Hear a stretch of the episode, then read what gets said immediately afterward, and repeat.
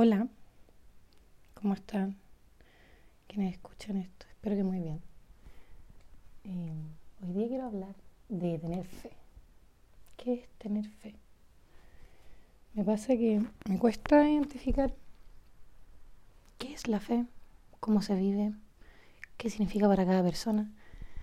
Lo único que como que puedo ver son congregaciones, personas que se juntan que profesan a un mismo símbolo, que tiene sus normas, que tiene su origen, que tiene su mitología. Hay ciertos ritos. Las religiones así funcionan, o eso es lo que yo he aprendido.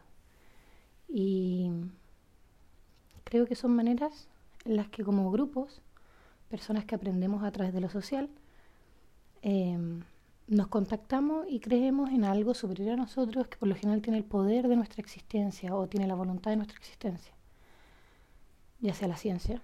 Creemos que partimos de una célula que tuvo un buen ambiente, pero no sabemos cómo empezó esa primera célula, o hay cierta hipótesis de átomos, hay muchas cosas, pero sigue siendo una coincidencia que existamos, debido a que con la información que tenemos, no hemos encontrado un planeta, por lo menos, lo que podemos ver hasta ahora, que pueda eh, contener vida.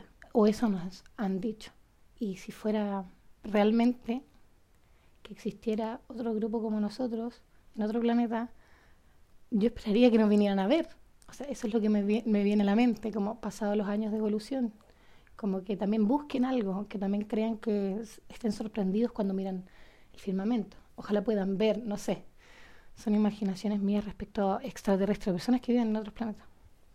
Tal vez no, se entienda nada de lo que estoy diciendo y disculpa, pero estoy tratando de desarrollar este argumento de la fe porque mm, la necesito, o sea, me, me parece que mejora mi calidad de vida cuando yo tengo fe en algo.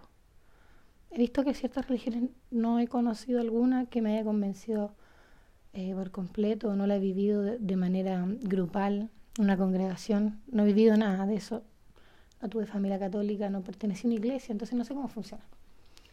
Y pienso que da igual cómo funcionen las religiones, la fe es fundamental en todas.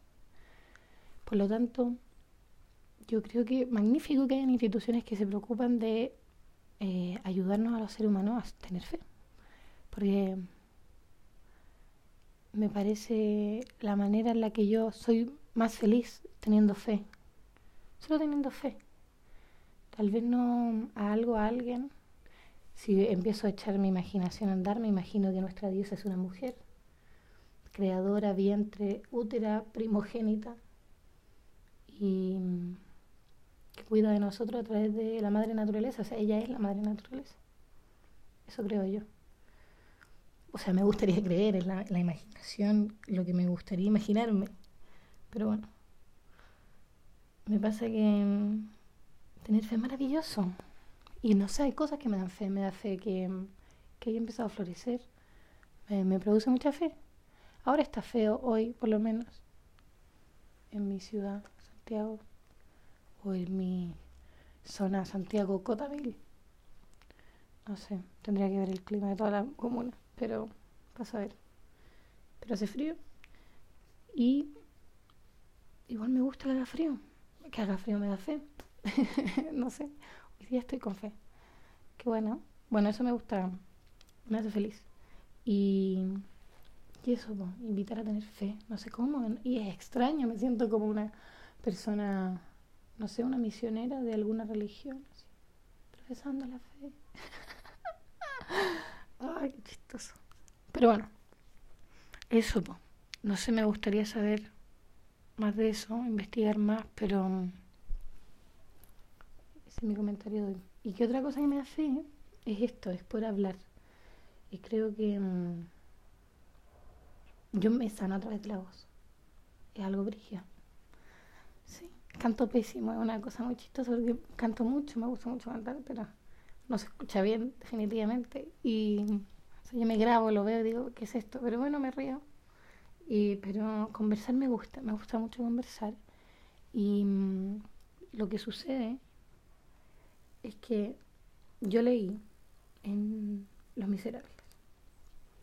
Una cita que les voy a dar ahora que me hace demasiado sentido. Dice así.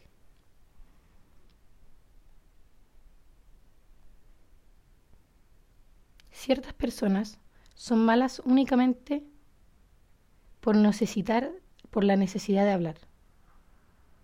Es decir, ciertas personas son malas únicamente por necesidad de hablar.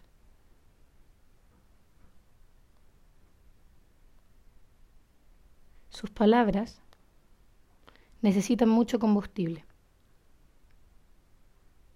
Y el combustible es el prójimo. Me demoré mucho en leerlo porque estoy silente, pero es brigio. Nuestras palabras necesitan mucho combustible y los otros son el combustible, la atención que otro tiene que proveerte a ti. Cuando el otro también tiene sus problemas existenciales y tiene su, las cosas que tiene que hacer en su día, sus seres queridos, los que piensa, etcétera. Tal vez tiene algo en la mente, lo cual es triste porque significa que no estamos viviendo en el presente, pero a mí me pasa.